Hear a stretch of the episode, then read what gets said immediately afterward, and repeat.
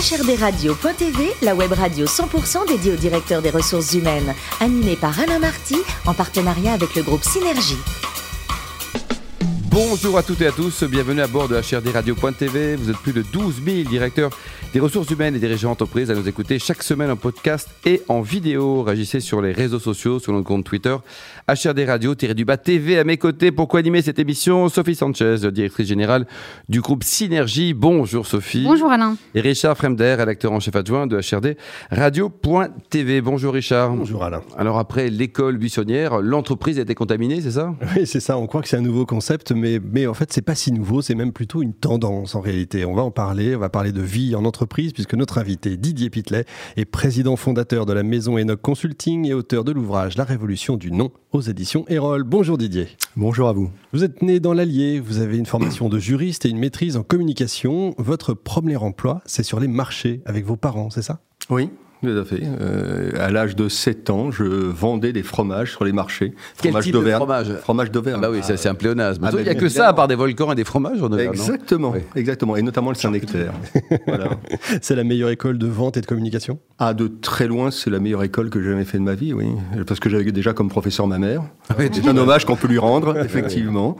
Et de 7 ans à 38 ans, j'ai fait les marchés. Parce que je les ai accompagnés jusqu'à la fin de leur carrière. Et ça se vendait bien quand même à l'époque Parce que c'est important, ça, ça, se vendait bien Ça marchait formidablement bien. Oui, Vous savez, les Français aiment le fromage, euh, le pain et le vin. le vin, bien évidemment. C'est la ficelle la base, c'est le 5%. Le 5%, voilà, absolument. Et oui, ça ne rend pas tout le monde aveugle, ça. Non, non c'est clair. Et quand on voit un petit gamin de 7 ans vendre des fromages frais, ben, on en prend on achète, bien évidemment. C'est un argument de vente. Ensuite, vous entrez dans la publicité, vous finissez par rejoindre Publicis en devenant DG du pôle corporate. Et c'est là que vous créez et que vous déposez, si j'ai bien compris, le concept qu'on connaît tous de marque employeur Oui, j'ai passé 16 ans effectivement à créer différentes filiales chez Publicis, et notamment une qui s'appelait Guillaume Tell, où j'ai euh, créé et déposé le concept de marque employeur. C'était en 98. D'accord, oui, ça ne nous rajeunit pas. Non, c'est clair. Et enfin, bah justement, après Publicis, vous créez On the Moon, puis la maison Enoch Consulting, tandis que vous publiez ouvrage sur ouvrage, dont le dernier né, La Révolution du nom. Alors, c'est quoi ce nom? C'est le nom des adolescents euh, C'est une crise passagère ou c'est plus profond que ça? Non, non, c'est beaucoup plus profond que ça. C'est euh, c'est une vague qui a commencé il y a déjà quelques années, qui est encore assez loin, mais qui va s'abattre bientôt, surtout après la crise du Covid, qui a remis beaucoup de choses, euh, je veux dire, en, en perspective. Euh, la révolution du nom, c'est surtout l'envie des gens d'être vraiment reconnus euh, dans l'entreprise. C'est le monde RH euh, dans son ensemble, le monde du management, est assez truffé de, concepts à la mode, comme le bonheur, etc., tout ce genre de choses. Et le problème, c'est qu'on ne prend pas les gens pour des imbéciles. On veut des faits concrets, on veut du management engagé, on veut des dirigeants qui croient réellement en, en ce qu'ils racontent et non pas à non les beaux concepts à la mode. Et donc, on, a vu de plus en plus des gens devenir, euh, comment dirais-je, plus rigides par rapport à ces discours et qui veulent euh, qu'on ne les dépossède pas de leur propre vie. Donc la révolution du nom, c'est vraiment un hymne à l'envie d'être et quand on change les mots, ben, envie d'être, c'est être en vie. Et je crois que plus que jamais, on a envie d'être en vie. Et c'est un point euh, important. Alors évidemment, vous parliez des jeunes. Ben, les jeunes poussent, hein, c'est évident, puisque la génération euh, Z, que moi j'ai baptisé il y a longtemps les, mutants, eh bien aujourd'hui, euh, ils font plus de cadeaux euh, aux discours faux. Ils veulent de l'authenticité. Si je tombe dans une entreprise qui tient pas ses engagements, ben, il n'y a aucune raison que j'y reste. Donc je m'en vais, même si j'ai rien. Hein. Donc c'est assez nouveau. Et depuis euh, 3-4 ans, on constate qu'il y a une sorte de de barrière vers 28-30 ans, même si j'ai un bon job, même si j'ai un bon salaire, etc. Si je me projette pas humainement parlant, il y a un moment de panique et je change et je m'en vais, soit pour faire le tour du monde, soit pour ouvrir une fromagerie, euh, un restaurant, etc. Et c'est ça l'entreprise buissonnière. Et je pense qu'il faut euh, prendre ce phénomène en compte parce que euh, je crois qu'il va faire que s'accentuer. Et on le voit avec la crise du Covid où beaucoup ont remis les pendules à l'heure. Eh bien, on veut, on veut vraiment vivre pleinement. Or, beaucoup d'organisations en entreprise font qu'on a trop tendance à se sentir comme un numéro. Et le vrai enjeu derrière tout ça, c'est la considération C'est-à-dire c'est un joli mot, la considération. Mais on a tendance à l'oublier. En tous les cas, il ne fait pas la une des manuels de management. Or, il faut le réhabiliter, parce que plus on est considéré, plus on se donne, plus on a envie d'y croire. C'est évidemment euh, là intergénérationnel. Mmh. Sophie Oui, alors vous annoncez la révolution du, nom euh, arrivant dans les entreprises d'ici 5 ans, mais vous le disiez, ça va s'accélérer. Donc, qu'est-ce que, qu'est-ce que vous donneriez comme, comme conseil aux entreprises justement pour aller vite maintenant? Bah, Très clairement, je pense que quand j'avais écrit ce, ce livre, euh, qui est sorti donc en janvier, euh, je ne pouvais pas anticiper la crise du Covid. je suis convaincu que ce que je projetais à 4-5 ans va se passer dans les, on va dire dans les deux ans à venir. Parce qu'il y a un phénomène d'accélération de cette prise de conscience. Alors vous allez le voir, d'ailleurs, dès la rentrée, le nombre d'émissions qu'il va y avoir dans les boîtes, même si le chômage repart à la hausse, pour changer de vie, aller à la campagne ou autre, etc., euh, ça, il va y avoir un phénomène d'accélération. Euh, les conseils, enfin, j'ai aucune recette toute faite, mais le livre se termine sur euh, différents conseils, dont un qui s'adresse directement aux dirigeants. Oui, Moi, parce je... que c'est un livre de témoignages. Alors, c'est un livre. Alors, il est ponctué d'une quinzaine de témoignages de, de, grands témoins qui vont de Jean-Dominique Sénard à, à, à, Bruno Wierzewski, qui est hypnothérapeute. Enfin, plusieurs, euh, plusieurs profils fort, fort passionnants. Mais toute la trame du livre explique pourquoi on en est là et comment on peut éventuellement s'en sortir. Parmi les premiers conseils, il y a pour moi l'affirmation d'un leadership spirituel. Alors, je pèse les mots parce qu'en France, on ne peut pas utiliser les mots à bon escient. Spirituel, c'est dire avoir des dirigeants qui croient en ce qu'ils disent et ce qu'ils font donc de la croyance. Or, euh, c'est clair qu'aujourd'hui, il y a une sorte de, de ras-le-bol général, des discours de dirigeants interchangeables qui annonnent tous la même chose, on n'en peut plus. Ça, c'est pas moi qui le dis, c'est les salariés, puisqu'on anime énormément de tables rondes euh, avec mes équipes. Le deuxième, euh, deuxième conseil, c'est de revaloriser le management de proximité. C'est les managers, c'est terrible aujourd'hui. Ils sont assis entre le marteau et l'enclume, et euh, globalement, ils sont en permanence tiraillés par des injonctions paradoxales. Or, si on veut des équipes qui aient confiance, mais il faut avoir des managers de proximité qui soient vraiment avec, avec, eux, avec elles, pardon, et tirés par des managers qui ne sont pas stratosphériques, mais qui sont vraiment ancrés dans le quotidien. Il y a beaucoup trop de dirigeants qui connaissent pas le quotidien de leurs équipes. Je parle pas des PME, hein, bien évidemment. Je parle essentiellement des, des grands groupes. Mmh. Voilà. Et puis euh, travailler euh, l'authenticité, très clairement. Je crois que il faut euh, il faut assumer son exclusivité culturelle. Vous savez, dans dans un même secteur, vous pouvez travailler chez deux concurrents. Vous ne vivrez pas votre job de la même manière. Qu'est-ce qui fait la différence? C'est le vivre ensemble, c'est la culture. Et ça, on ne triche pas. Hein, avec cela. Parce que ça se vit par les tripes et par le cœur.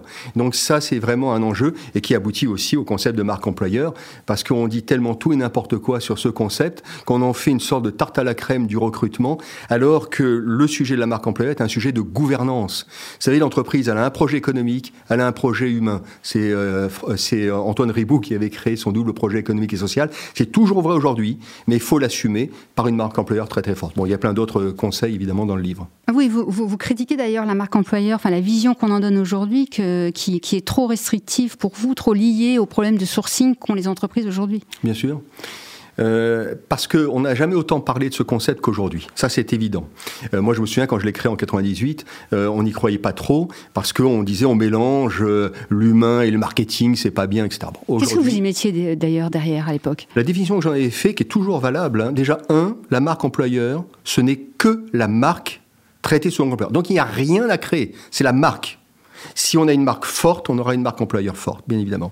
Mais c'est la marque employeur qui, va, euh, qui, qui, repose sur la mise en cohérence de toutes les expressions employeurs internes, externes, au nom de la performance. Donc deux choses, cohérence, ne pas prétendre être ce qu'on n'est pas, c'est basique, c'est du bon sens. Deux, la performance. On n'est pas là dans le monde des bisounours. On est là pour performer quand on est dans une entreprise. Le tout le, en le faisant avec la plus belle adhésion des collaborateurs. Et il y a des entreprises qui le comprennent, d'autres qui continuent à, à, faire de la cosmétique. Enfin, moi, j'appelle la cosmétique RH. Euh, voilà. Donc, euh, effectivement, et puis la grave erreur, c'est de toujours raisonner marque employeur quand on a le couteau sur la gorge au niveau du recrutement. Non, la marque employeur, c'est permanent, puisque ça touche aussi bien les salariés que les candidats et aussi l'opinion publique. Parce que c'est clair qu'une entreprise qui a une marque employeur forte, elle a une réputation sociale et sociétale à assumer. Donc c'est pour ça d'ailleurs que dans le bouquin, euh, je parle aussi de la raison d'être qui a été portée par Jean-Dominique Sénard, parce que la marque employeur est une illustration profonde de la raison d'être. Mais pour ça, il faut que les DRH comprennent qu'ils sont sponsors de ce concept, Ils n'en sont pas dépositaires. C'est le comité de direction qui doit être dépositaire de la marque employeur de vous à moi, avec l'expérience que j'ai, il n'y a pas beaucoup de comités de direction qui s'emparent du sujet pour l'instant. Mais grâce à vous, ça va progresser. Bah, bien sûr. Sophie Alors, dernière question sur l'évolution justement des entreprises et des RH. Euh, vous dites qu'il y aura celles qui auront pris le train du futur et celles qui seront restées piégées par le, juridico-social. Alors, comment, à votre avis, on s'en sort du, du juridico-social? Parce que je pense que nombreux sont les DRH qui voudraient s'en sortir. je ne suis pas si sûr qu'il y en ait autant que ça. Parce que je crois qu'il y en a beaucoup qui se complaisent dans ce rôle. Euh, quelques noms de DRH qui se complaisent Non, jusqu'au bout dans ces cas-là. J'ai encore quelques années professionnelles. Euh, non, quand, quand je dis pourquoi? Parce que je crois fondamentalement que les DRH, c'est la fonction d'avenir. C'est la fonction la plus importante pour les années à venir. Parce que les DG, ils vont avoir des euh, défis qui vont pas être uniquement euh, économiques, euh, techniques et autres. Ils vont avoir des défis inédits sur le plan humain. Et là, ils auront intérêt à promouvoir des directions générales du projet humain s'ils veulent atteindre leurs objectifs. Donc les DRH, il y, a tout un pan. Alors, parce qu'on est en France aussi, hein, qui est très lourd, qui est très chronophage. Il y a beaucoup, beaucoup de DRH qui, malheureusement, leur corps défendant, passent beaucoup de temps derrière leur bureau, alors qu'ils devraient être en permanence sur le terrain, au milieu des équipes, et par justement les contraintes juridico-sociales. Donc ça, j'aurais tendance à dire, essayons de les sous-traiter le plus possible pour se consacrer véritablement à l'engagement et la motivation des troupes. Didier, qu'est-ce que c'est que ce cercle du leadership? Le Cercle du Leadership est un think tank qui a été créé il y a 13 ans par euh, bah, d'ailleurs un ancien DRH, euh, Philippe Vattier, qui est dirigé par euh, Raphaël Lobby et qui, avec une centaine d'entreprises, travaille sur la prospective du leadership. Un leadership évidemment fondamentalement humain et qui réunit tous les euh, profils d'un comité de direction. C'est pas un club de DRH, de DG et autres. Vous avez tous les profils et, euh, qui publie chaque année un ouvrage sur des thèmes aussi variés que l'intelligence multiple. L'année dernière, c'était le pouvoir. Euh, là, on va travailler sur la notion du temps, hein, évidemment, qui est un enjeu majeur pour les dirigeants. Et chaque année, on récompense par le prix du leadership un euh, leader qu'on va qualifier senior et euh, un, prix espoir euh, du leadership. Voilà. Pour terminer, vous soutenez également la, Maison des, Bien-Aimés. C'est qu'est-ce que c'est exactement le concept et la vocation? Alors, la Maison des Bien-Aimés est une association qui travaille sur, pour lutter contre la drépanocytose, qui est la première maladie génétique à travers le monde, quand, essentiellement en Afrique, mais un peu partout. et quand un enfant est atteint de cette maladie, notamment en Afrique, son espérance de vie est 5 ans. Et donc, euh, mais malheureusement, c'est une maladie qui intéresse pas grand monde, parce que c'est la maladie, entre guillemets, de la pauvreté. Et alors, euh, donc, on essaie de, voilà, c'est un fonds de dotation, de récolter des fonds pour euh, euh, créer un, déjà, on a créé, on a aidé un dispensaire là-bas, on va ouvrir un orphelinat, parce que dans certains pays, quand les enfants sont atteints de cette maladie, les parents les abandonnent. donc, c'est, voilà, donc c'est... Merci beaucoup Didier, belle, belle action en tout cas. Je rappelle, le livre, c'est chez Erol, bien belle maison, la révolution du non à acheter matin, midi et soir. Combien ça coûte ça 20 euros. En plus, c'est pas cher. Merci euh, également Sophie et Richard. Fin de ce numéro de HRDRadio.tv. Retrouvez toute notre actualité sur nos comptes Twitter, LinkedIn et Facebook. On se donne rendez-vous jeudi prochain à 14h pour une nouvelle émission. L'invité de la semaine de HRDRadio.tv, une production B2B Radio en partenariat avec le groupe Synergie.